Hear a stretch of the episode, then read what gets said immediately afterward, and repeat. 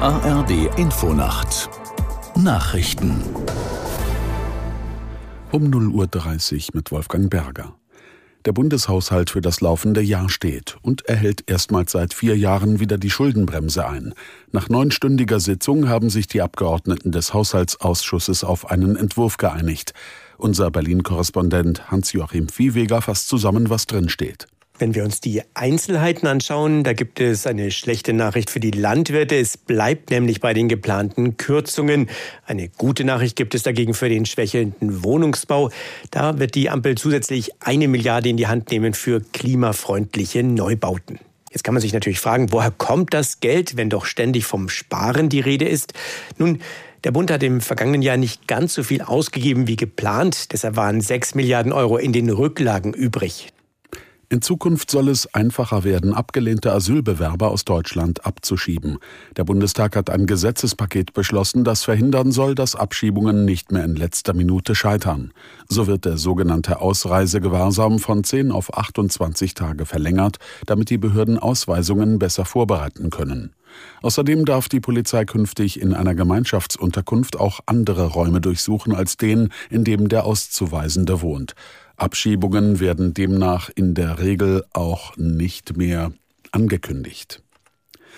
Landwirtschaftsminister Özdemir hat gestern Abend die Grüne Woche eröffnet. Sie gilt als weltweit wichtigste Messe für Ernährung, Landwirtschaft und Gartenbau. Diesmal präsentieren sich rund 1400 Aussteller aus 60 Ländern. Ab heute ist die Grüne Woche dann für das breite Publikum geöffnet. Die Veranstalter erwarten mehr als 300.000 Besucher. Klimaschützer haben in Norwegen erfolgreich gegen die Genehmigung von drei Öl- und Gasfeldern in der Nordsee geklagt. Das Bezirksgericht von Oslo erklärte, der norwegische Staat habe bei den Zulassungen gegen Auflagen verstoßen. Aus Stockholm Julia Weschenbach. Die Umweltorganisationen Greenpeace sowie Natur und Jugend hatten den Staat verklagt, weil dieser die Klimafolgen bei der Genehmigung der Felder nicht untersucht habe.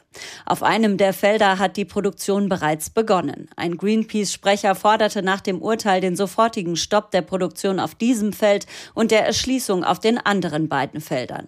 Eine Sprecherin des Energieministeriums erklärte, man erwäge gegen das Urteil in Berufung zu gehen. Und das Wetter in Deutschland. Ganz im Norden Schneeschauer, im Süden und Südosten noch Schneefall. Sonst meist trocken, verbreitet Glättegefahr. Tiefstwerte plus zwei bis minus neun Grad. Tagsüber wolkig mit Aufheiterungen, häufig bleibt es trocken. Zur Küste hin und im Nordosten noch Schnee, Schneeregen oder Regen. Höchstwerte minus vier bis plus sechs Grad. Am Sonnabend nach Nebel oft freundlich und trocken, im Norden und Nordosten noch einige Regen- oder Schneeschauer minus drei bis plus sechs Grad. Das waren die Nachrichten.